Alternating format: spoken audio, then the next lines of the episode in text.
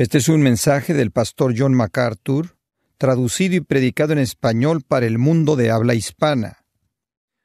Mateo capítulo 5 versículos 17 al 20 es nuestro texto en esta noche y estaremos considerando una sección de las Escrituras que hemos titulado Cristo y la ley. En esta noche estaremos viendo el versículo 19, el cual presenta la relación del creyente con la ley. Es un pasaje tremendamente importante. Leámoslo juntos, comenzando en el versículo 17. No penséis que he venido para abrogar la ley o los profetas. No he venido para abrogar, sino para cumplir. Porque de cierto os digo que hasta que pasen el cielo y la tierra, ni una jota ni una tilde pasará de la ley hasta que todo se haya cumplido. De manera que cualquiera que quebrante uno de estos mandamientos muy pequeños y así enseña a los hombres, muy pequeño será llamado en el reino de los cielos. Mas cualquiera que los haga y los enseñe, éste será llamado grande en el reino de los cielos. Porque os digo que si vuestra justicia no fuere mayor que la de los escribas y fariseos, no entraréis en el reino de los cielos. Hay un dicho antiguo que ha existido desde los sesentas que en cierta manera caracteriza el espíritu de la época, y es el siguiente, haz lo que quieras. ¿Cuántas veces ha oído usted eso? La libertad ha sido equiparada con hacer lo que usted quiere, expresarse a sí mismo. Y como un corolario a este tipo de mentalidad de hacer lo que quiera, ha venido una actitud casi antiley, la cual podríamos llamar antinominiana o antiley. Hay casi un espíritu de transgresión, un espíritu antinominiano que va de la mano con el concepto de hacer lo que usted quiere. No deje que nadie le diga qué hacer, ni Dios, ni la Biblia, ni el gobierno, ni su escuela, ni su marido o mujer, ni su jefe, ni nadie más. Este tipo de ideal antinominiano nos recuerda de una época en la historia bíblica la cual provocó la venganza de Dios, porque la Biblia dice que todo mundo hacía lo que estaba bien a sus propios ojos. Todo mundo hacía lo que bien le parecía. Esto no es nada más que hacer lo que usted quiere, es lo mismo. En nuestro mundo secular, este antinomianismo, esta rebelión, esta mentalidad de hacer lo que usted quiera, realmente se ha revelado a sí mismo en dos áreas que se extienden a muchas otras áreas. En primer lugar, en cierta manera ha dado lugar a una especie de existencialismo personal. El existencialismo es una filosofía que dice, Usted tiene que llenar este momento con todo lo que usted quiere. Es todo lo que tiene, viva usted para el aquí y el ahora. Olvídese de todo y aférrese al aquí y a la ahora. El existencialismo dice, haz lo que quieras ahora, atrápalo mientras puedas, aprovechalo ahora. Entonces ha emanado de esta actitud de existencialismo personal. En segundo lugar, también el legado de esta actitud de haz lo que quieras, de esta actitud antinominiana en particular, ha sido que la función o el derecho del Estado de legislar la moralidad o de decir lo que está bien y lo que está mal, gradualmente está siendo quitada del Estado. En otras palabras, lo primero que sucede en una filosofía existencial antinominiana es que todo mundo hace lo que está bien a sus propios ojos. Y el siguiente paso natural es que no dejan que nadie les diga lo que está bien. Entonces, usted comienza a ver no solo un existencialismo personal, sino también una desintegración en el gobierno en términos de su función de tratar de mantener una tapa sobre la moralidad. Entonces, lo que oímos en la actualidad es dejen a todos solos en el área moral. Si quiere alguien ser un homosexual, tener muchas mujeres o cometer todo tipo de crímenes personales, que supuestamente son llamados crímenes sin víctimas, déjenlos solos. No necesitamos ningún gobierno que esté legislando moralidad, no necesitamos a ningún Dios que nos esté diciendo qué hacer, no necesitamos ningún tipo de victorianismo bíblico anticuado que restrinja lo que el hombre quiere. Y como consecuencia, lo que usted tiene en el declive natural del hombre es un proceso de aceleramiento cuando él se sintoniza con este tipo de pensamiento. Inclusive en la iglesia de Jesucristo ha habido esta misma actitud. La iglesia ha sido infiltrada, en muchos casos, por una inmoralidad, inclusive una amoralidad. Se ha vuelto tolerante de la actividad sexual. Recientemente oí de una iglesia un caballero quien era un anciano y me dijeron que tenían ancianos que estaban intercambiando esposas. Decidieron no hacer nada en la iglesia porque podría crear algunos problemas. Estamos muy conscientes de iglesias en donde a los homosexuales se les están dando ciertos derechos y así y así sigue. Las iglesias temen disciplinar a la gente porque creen que puede causar olas. Entonces, inclusive en la iglesia de Jesucristo, una especie de remoción de la autoridad de la palabra de Dios o del poder de la iglesia de actuar en contra del pecado, poco a poco se está llevando a cabo. Y hay otras personas que tienen un espíritu antinominiano en base a una interpretación falsa del concepto de la justicia o de la justificación.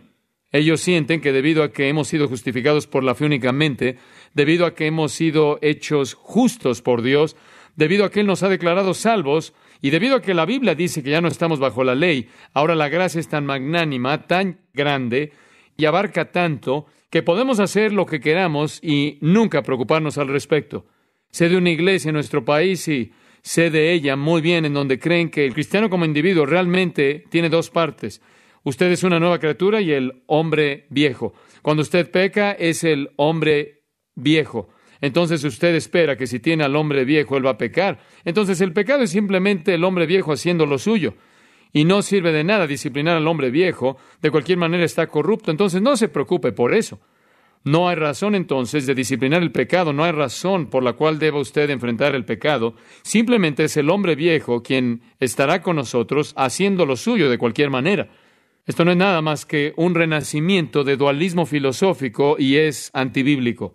Siempre habrá gente en la sociedad que quiere rebelarse contra Dios, deshacerse de Dios, sus estándares, su palabra, su ley. Y es sorprendente que inclusive puede ser un problema en la iglesia.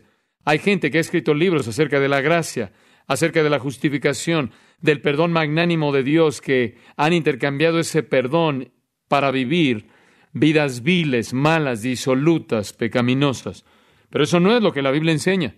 La Biblia nunca enseña que debemos vivir vidas de impiedad, vivir en contra de un estándar divino, que la gracia nos libera de la responsabilidad de obedecer las leyes de Dios, que Dios ha alterado algo de sus estándares morales.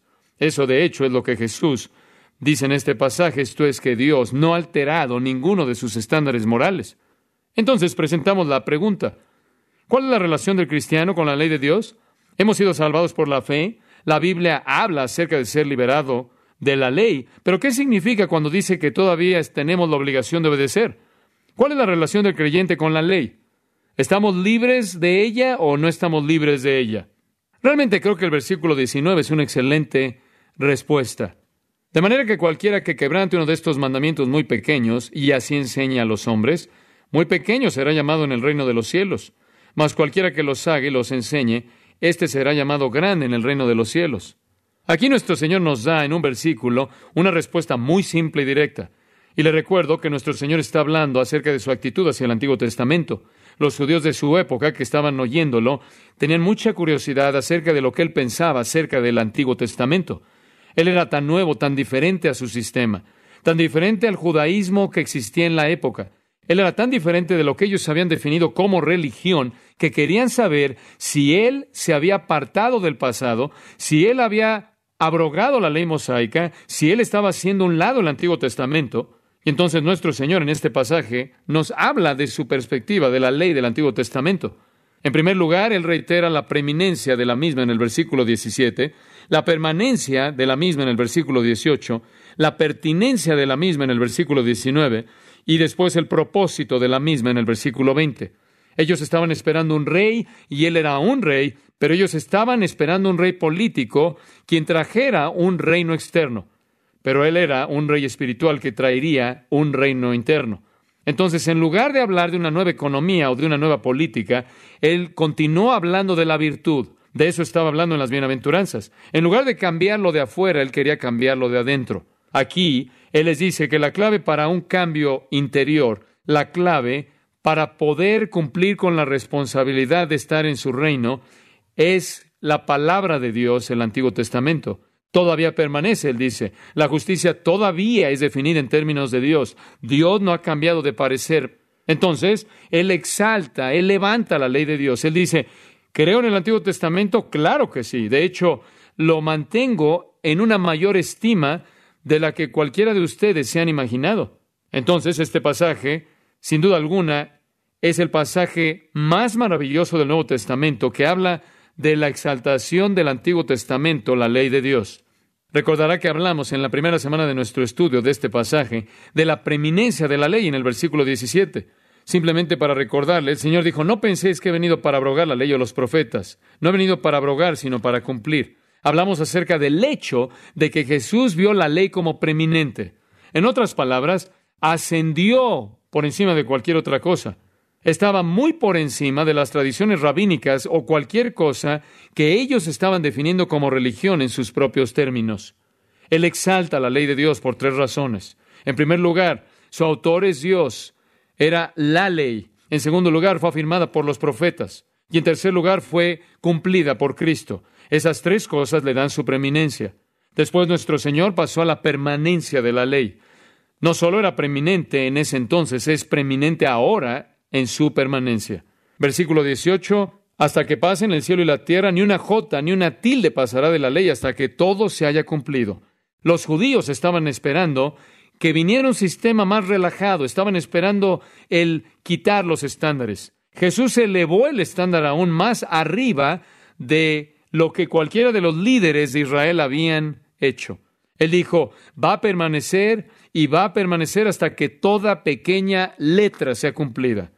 Después, en esta noche, llegamos a la pertinencia de la ley. En el versículo 19, el Señor dice, si la ley es preeminente y permanente, entonces la ley presenta una responsabilidad en su vida. Francamente, este es uno de los estudios más elementales más definitivos que un cristiano jamás pudiera realizar, el comprender y entender en su propia mente espiritual cuál es su responsabilidad para con la ley divina de Dios, y es un asunto crítico. Va a determinar si usted es el menor o el mayor en el reino, si usted va a entrar apenas o si usted va a estar cargado de recompensas. Nuestro Señor advierte a sus oyentes en el versículo 19 en contra de hacer un lado o de invalidar inclusive el más pequeño de los estándares morales de Dios. Hay varias razones para ello, y este es el bosquejo que quiero que siga. En primer lugar, Él dice que la ley es pertinente para nosotros debido a su naturaleza. ¿Qué significa eso? Observe el principio del versículo 19. De manera que cualquiera. ¿Para qué está ahí él de manera? Para llevarlo de regreso. De manera, él dice, debido a que es preeminente, debido a que Dios la escribió, los apóstoles la afirmaron y Cristo la cumplió, es preeminente. Y debido a que es permanente, por lo tanto es pertinente.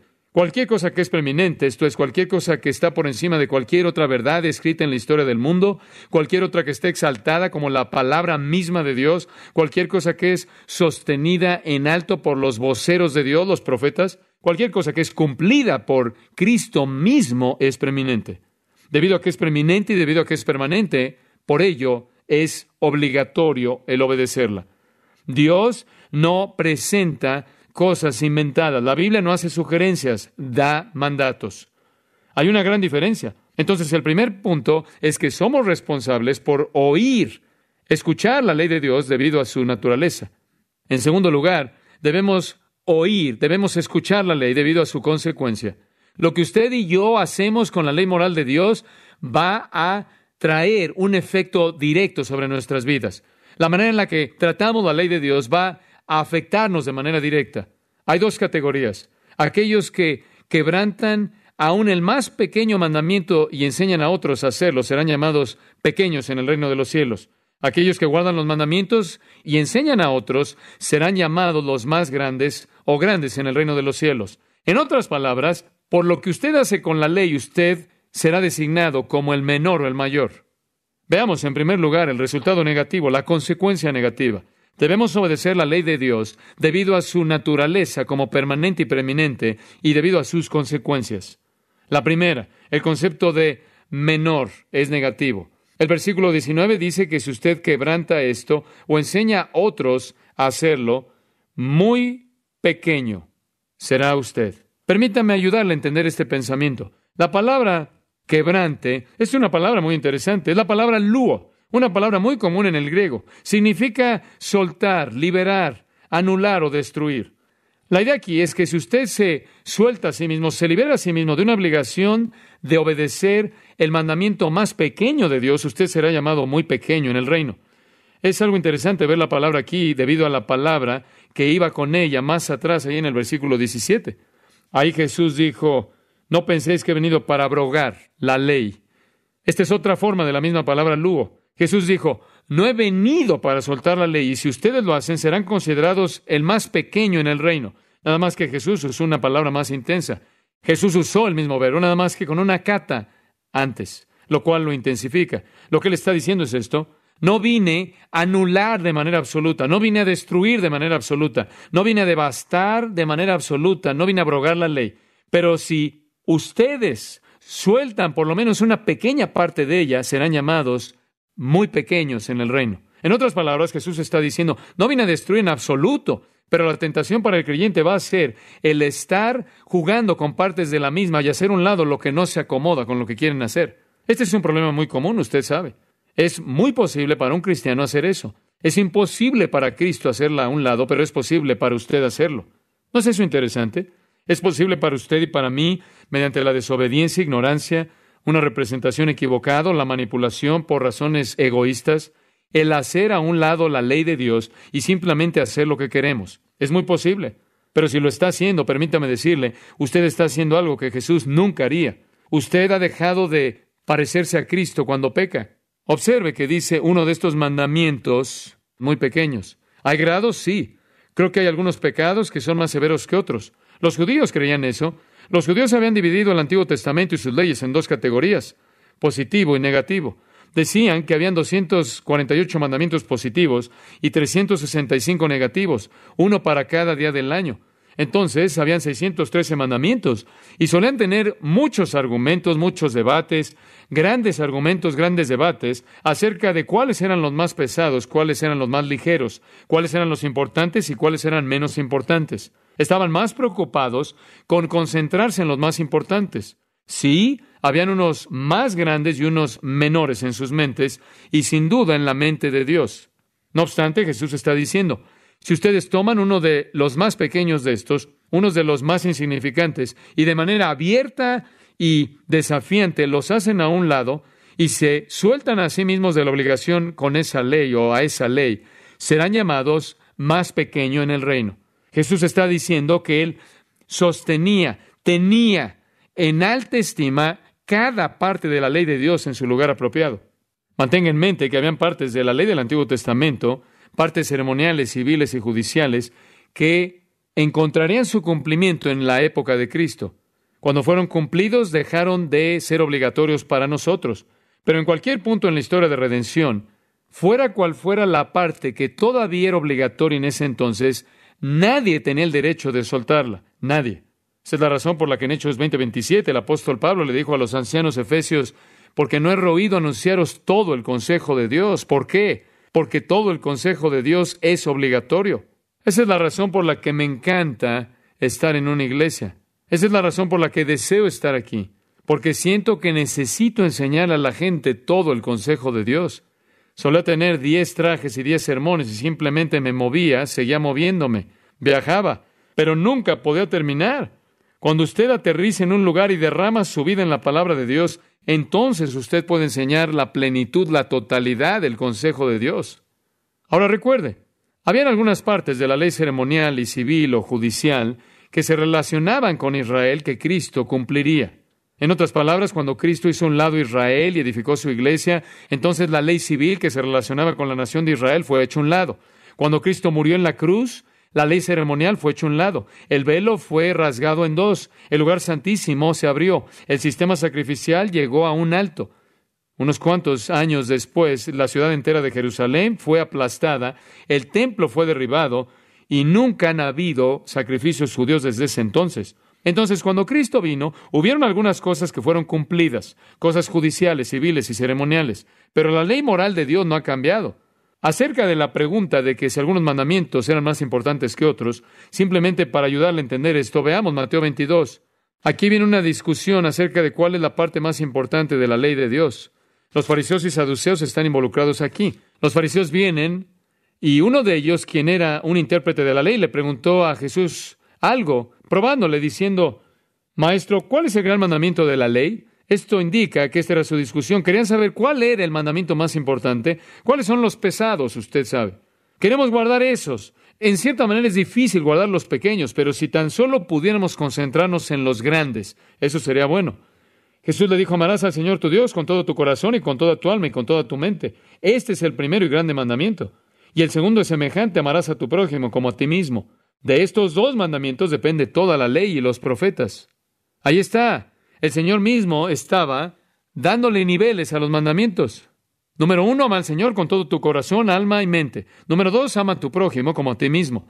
Números tres, cuatro, cinco, seis, siete y demás vienen debajo de estos. Entonces, aún el Señor reconoció que había una variedad de intensidad y grado de importancia en los diferentes mandamientos. Entonces, es posible que si hay un gran mandamiento, también hay uno menor. En Mateo 23, 23 dice, hay de vosotros, escribas y fariseos hipócritas, porque diezmáis.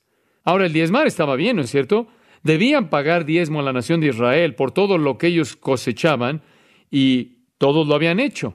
Él dice, diezmáis la menta y el eneldo, una planta, y el comino, una semilla. Aquí estaban diciendo, aquí están nueve semillas para mí y una para Dios nueve pequeñas plantas para mí y una para Dios, nueve pequeñas hierbas para mí y una para Dios. Estaban haciéndolo con cosas pequeñas, minúsculas. Pero él dice, y dejáis lo más importante de la ley. Sí, era importante diezmar, pero realmente no era tan importante como la justicia, la misericordia y la fe. Entonces, en la ley de Dios habían grados. Habían mandamientos más grandes y había mandamientos menores. Esto simplemente es un comentario para ayudarle a entender que es posible violar lo que el Señor vería como un mandamiento menos importante, un mandamiento menos importante quizás. Pero no sea que usted piense que no es importante obedecer los pequeños. Jesús dijo que si usted suelta su obligación de el mandamiento más pequeño y le enseña a alguien más a hacerlo, usted será llamado pequeño en el reino. Regresemos a Mateo 5. Creo que todos estaremos de acuerdo con que el asesinato era un pecado peor que dejar de observar el día de reposo, pero para un judío en el Antiguo Testamento eso era serio. Creo que en nuestra época diríamos que el asesinato es peor que dejar de darle al Señor lo que le pertenece en su ofrenda una semana u otra, pero violar inclusive el más pequeño de los estándares de Dios es tomar un lugar de respeto menor y honor y recompensa en el reino. Algunos dicen que cuando dice muy pequeño en el reino, que esto es lo que otras personas pensarán acerca de usted. Algunos comentaristas dicen, todo mundo pensará que usted es el más pequeño en el reino y usted va a tener una mala reputación. No creo que eso es lo que está diciendo. No creo que eso es pequeño en un sentido subjetivo, en donde alguien piensa que usted es el más pequeño. Creo que es pequeño en un sentido objetivo. Creo que si usted quebranta los mandamientos de Dios, Dios va a ser lo más pequeño en su reino. Estoy contento acerca de algo. No dice que Él lo expulsa. No le da gusto que aun cuando usted fracasa y se pierde o se suelta de la ley de Dios y sigue y hace lo que usted quiere hacer de cualquier manera y le da la espalda a Dios y lo desobedece de una manera abierta como usted quiera, todo lo que usted puede ser es el más pequeño pero usted todavía va a estar en el reino. Pero creo que es un lugar de bendición, un lugar de fruto, un lugar de utilidad y un lugar de recompensa. Si usted anda por todos lados quebrantando el mandamiento de Dios, usted no va a ser necesariamente expulsado de su reino, esa no es la idea. Lo que va a suceder es que usted se volverá una persona que él no puede usar, bendecir o recompensar. Usted podrá decir, simplemente estoy fallando hoy. En el pasado, hombre, realmente yo iba bien. He sido fiel por mucho tiempo, nada más que últimamente he estado mal.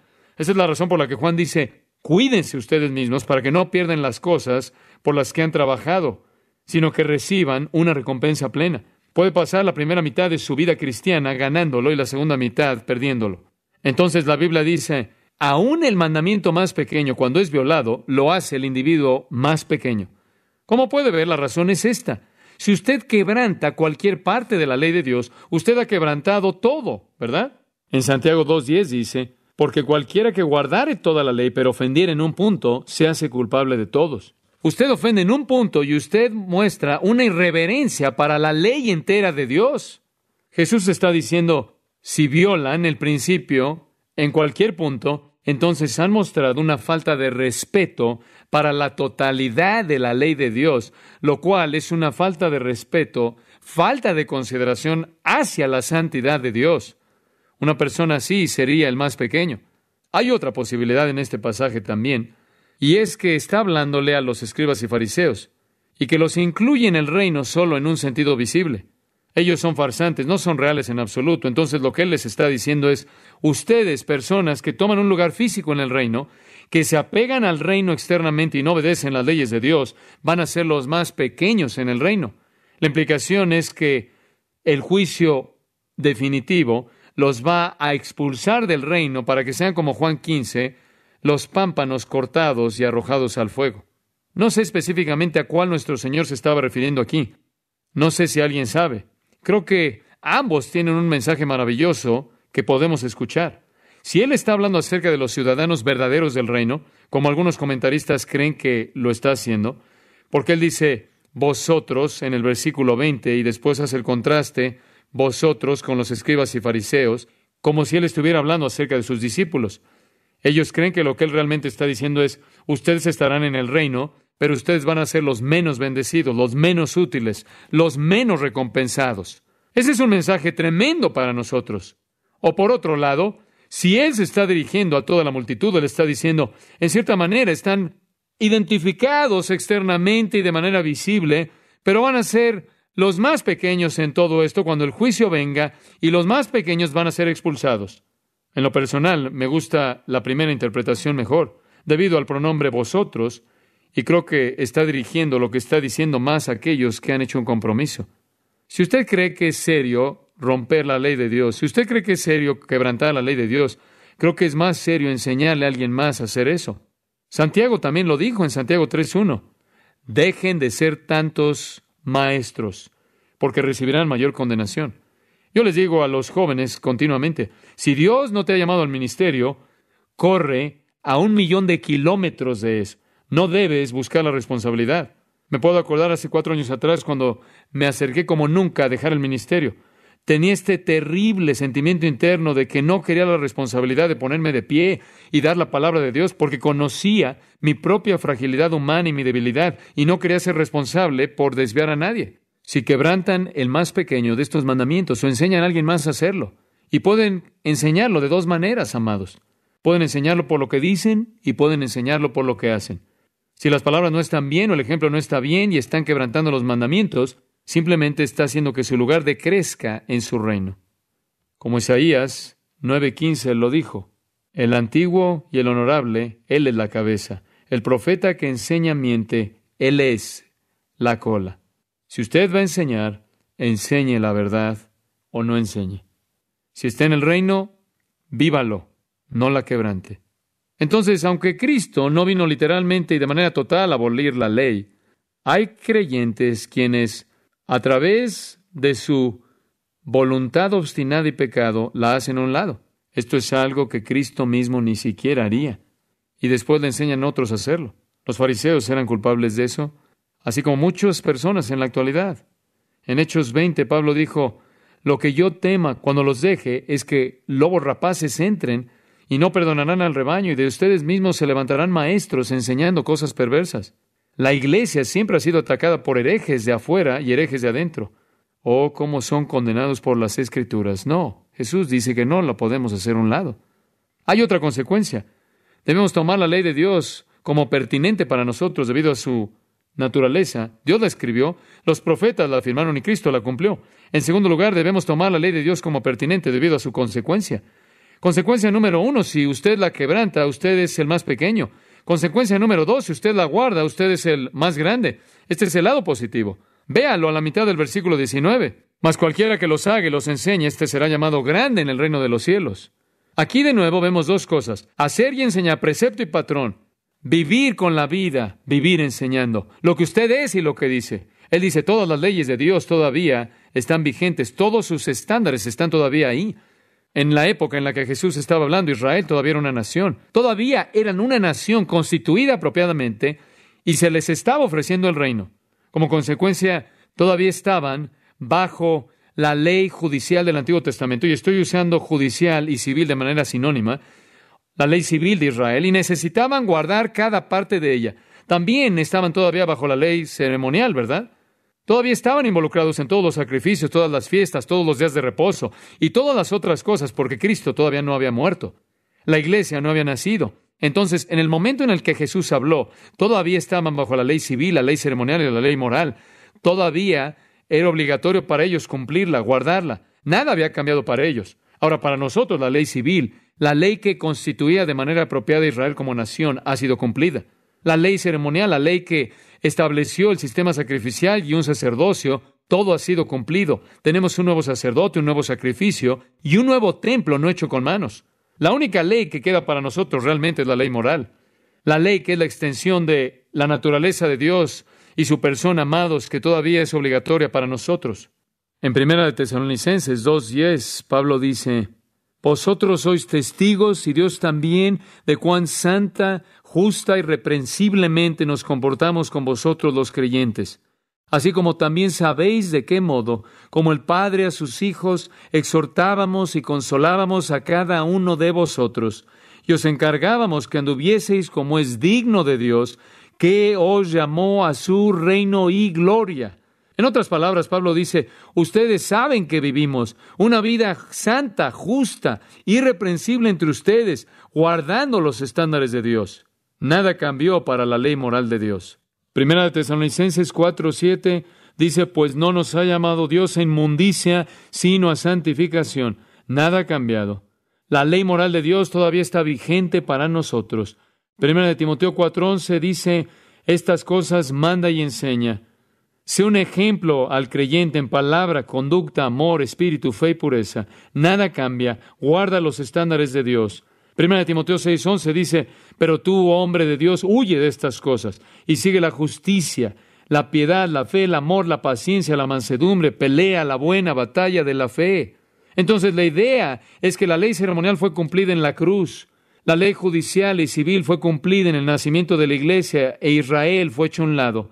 Un nuevo grupo de personas nació para el uso de Dios, pero la extensión de la naturaleza de Dios y su ley moral y ética son todavía las mismas entonces debemos obedecerla debido a su naturaleza y consecuencia. Quiero cerrar con una tercera razón. Debemos obedecerla debido a su aclaración. El apóstol Pablo anhelaba irse al cielo porque él sabía que recibiría una corona. Él sabía que lo esperaba una corona de vida, una corona de justicia, una corona de gozo, una corona de un corredor, una corona incorruptible. Él sabía por lo menos de cinco coronas que lo esperaban en el cielo. ¿Por qué? Porque él no había quebrantado la ley de Dios de manera deliberada y había permanecido impenitente, sino que él había mantenido en alto la ley de Dios y enseñaba a otros a guardar la ley de Dios. Entonces debemos obedecerla debido a su naturaleza, consecuencia y aclaración.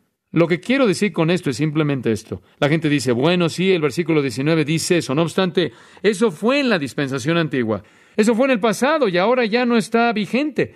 Eso fue antes de la cruz. Le sorprendería cuántas personas dicen eso. Fue antes de la cruz, así que no tenemos que preocuparnos por eso. Simplemente podemos vivir libres de aquí a allá y quebrantar unas cuantas de aquí y allá.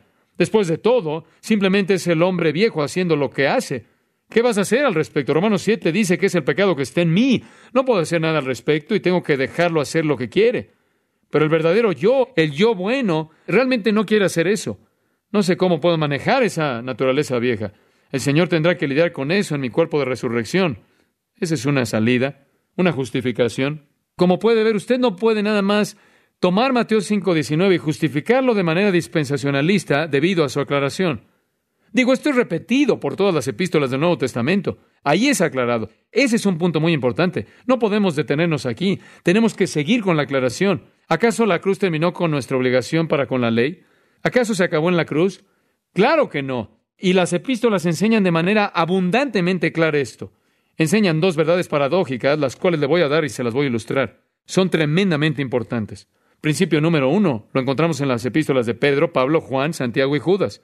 Lo que de hecho están diciendo es que en un sentido la ley ha sido cumplida y ya no es obligatoria para nosotros. Ahora mantenga eso en mente enseñan que en un sentido ha sido cumplida y ya no tenemos la obligación de guardarla, voy a admitir eso. En primer lugar, la ley civil judicial, ya hablamos de ella, fue para un grupo de gente limitada, para un lugar limitado y un propósito y tiempos limitados. La ley que le fue dada a Israel ha pasado. Por ejemplo, la mayor parte de la ley civil y judicial que le fue dada a Israel era para mantenerlos separados de otras naciones. Ellos tenían leyes alimenticias diferentes, leyes de ropa, de vestimenta diferentes, diferentes rituales y todo tipo de cosas que Dios les había dado para mantenerlos apartados. ¿Sabe usted lo primero que pasó cuando Cristo creó la iglesia? Dice en Efesios 2.14, porque Él es nuestra paz, quien ha hecho tanto de judío como gentil uno, y Él ha derribado la pared intermedia de separación. Lo primero que hizo fue derribar la pared intermedia de separación. ¿Cuál era la pared? Era la ley civil judicial que apartaba a Israel del mundo gentil, de tal manera que cuando Dios dio a luz a la iglesia, la pared fue derribada y el judío y gentil se volvieron uno. Ya no habían más leyes alimenticias, ya no había más leyes para cocinar, ya no había más leyes kosher, ya se había acabado todo. En Hechos 10, Pedro ve la sábana y en la sábana hay animales limpios e inmundos. El Señor simplemente dice, levántate, Pedro, mate, come, y no te atreves a llamar inmundo lo que Dios ha santificado. No hay más diferencia, no hay más diferencias civiles, no hay más identificación judicial de Israel como una entidad separada. Va a haber una mezcla de judío y gentil en la iglesia. La barrera fue quitada. Ese mismo término en el griego de derribar la barrera es el mismo término usado de la ley en Colosenses 2.14. En ese pasaje habla de las ordenanzas o la ley que era contra nosotros. Ahí habla de un elemento moral, pero fue la ley civil y judicial la que separaba. Entonces las epístolas definitivamente enseñan que la ley civil y judicial llegó a su fin. Ahora, ¿qué hay acerca de la ley ceremonial? La ley ceremonial fue para un tiempo limitado. Marcos 15:38 dice que el velo del templo fue rasgado de arriba hacia abajo y la ley ceremonial se acabó. Vea Colosenses 2:16. Dice, ninguno os juzgue en cuanto a comida, bebida o luna nuevo, días de reposo. Ya no se preocupe por la Pascua, la fiesta de las semanas, Pentecostés, todo eso, o luna nuevo, día de reposo. Todas son sombras de las cosas que están por venir, pero el cuerpo es de Cristo. Y cuando el cuerpo viene, no se metan con la sombra. Entonces lo que Pablo está diciendo es que la ley ceremonial llegó a su fin. En Efesios 2.14 dice que la ley civil llegó a su fin. Por cierto, si tienen problemas con este pensamiento de la ley ceremonial, lea Hebreos. No voy a tomar el tiempo en este momento, pero encontré por lo menos 20 versículos que muestran que la ley ceremonial ya no es obligatoria para nosotros. Entonces las epístolas enseñan que hay un sentido en el cual la ley ya no es obligatoria para nosotros. Esto es, en su sentido civil o judicial, como se identificaba con Israel como nación y en sus ceremonias. Eso deja el área moral. ¿Acaso las epístolas enseñan que la ley moral ya no es obligatoria para nosotros? Sí, en un sentido. Esto es tremendo. Este es el sentido. Colosenses 2.14. Cuando Cristo murió en la cruz, aquí dice lo que sucedió.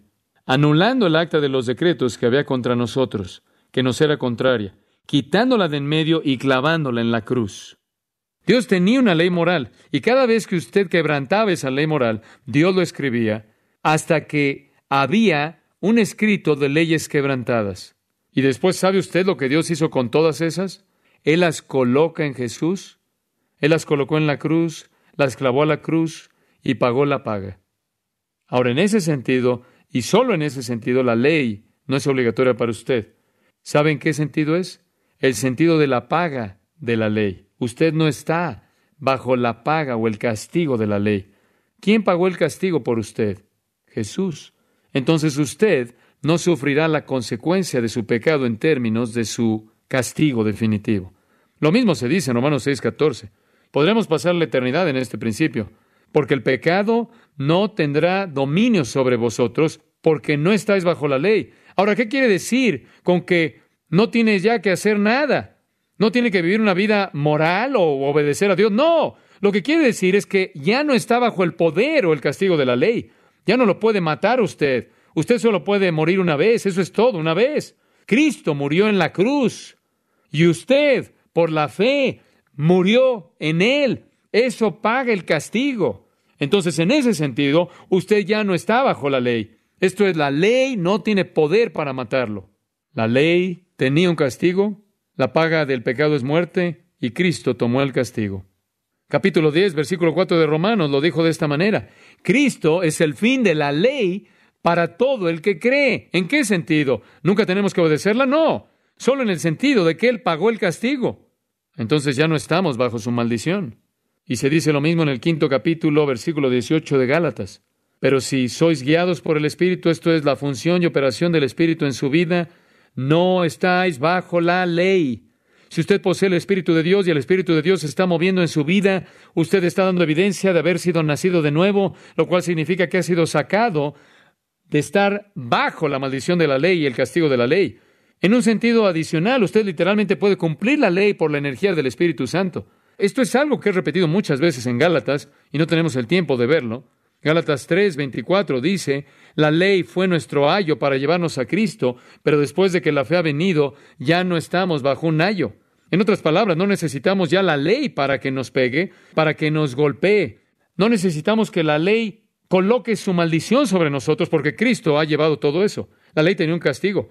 Maldito es aquel que no permaneciere en todas las cosas escritas en el libro de la ley, dice Gálatas 3:10. Usted estaba maldecido, pero aquí vino Jesús y tomó la maldición de usted en sí mismo. Ese es el sentido en el cual la ley moral ya no es obligatoria para nosotros. Entonces, ¿qué vemos? Las epístolas enseñan, en cierto sentido, que ya no estamos bajo la ley. Civilmente no, moralmente solo en un sentido. Ya no estamos bajo su castigo y francamente no necesitamos tampoco estar bajo su poder, ¿verdad? Porque si andamos en el Espíritu, capacitados libremente por el Espíritu de Dios, cumpliremos la ley en un sentido positivo. No necesitamos sentir la culpabilidad que viene cuando violamos la ley. Algunas personas dicen que el Evangelio hace un lado la ley, pero no es así. El Evangelio exalta la ley porque nunca olvide que para que Cristo lo salvara usted, Él tuvo que cumplir todo castigo de la ley por todo hombre que jamás vivió y creyó. La persona que está confiando en Cristo ya no está bajo la condenación de la ley. Observe Romanos 7.1 para la última palabra en este punto. Dice, ¿no sabéis, hermanos, que la ley tiene dominio sobre un hombre mientras él vive? Eso es todo. La ley no tiene poder sobre usted. Y después él da una ilustración en el versículo 2. Porque una mujer que tiene un marido está ligada por la ley a su marido mientras él vive. Pero si el marido muere, ella está libre de la ley de su marido. Entonces, mientras que el marido está vivo, entonces mientras su marido está vivo, ella se casa con otro, ella es una adúltera, ella también es una polígama. Pero si el marido está muerto, ella está libre de la ley, de tal manera que no es una adúltera, aunque se ha casado con otro marido. En otras palabras, él dice, la ley solo es buena hasta que usted muere. Por ejemplo, el matrimonio. Las leyes del matrimonio son obligatorias hasta que usted está muerto. Cuando usted está muerto, ya no son obligatorias. Eso es todo. Versículo 4, por tanto, hermanos míos, vosotros también se han vuelto muertos a la ley por el cuerpo de Cristo. Y creo que él quiere decir el cuerpo crucificado de Cristo, para que ahora estéis muertos a la ley y casados con otro, aquel que fue resucitado de los muertos, para traer fruto a Dios. Cuando usted creyó en Jesucristo y fue unido con Él en su muerte, entonces murió la ley en términos de su poder y castigo y ha resucitado en una nueva vida ya no está bajo la ley en ese sentido. Entonces el versículo 6 dice, hemos sido librados de la ley. Hay algunas personas que enloquecen en este punto y dicen, como pueden ver, ya no tenemos que guardar las leyes o las reglas. Un hombre me dijo, yo no tengo que confesar mi pecado, eso es del pasado. No tengo que preocuparme acerca de lo que hago.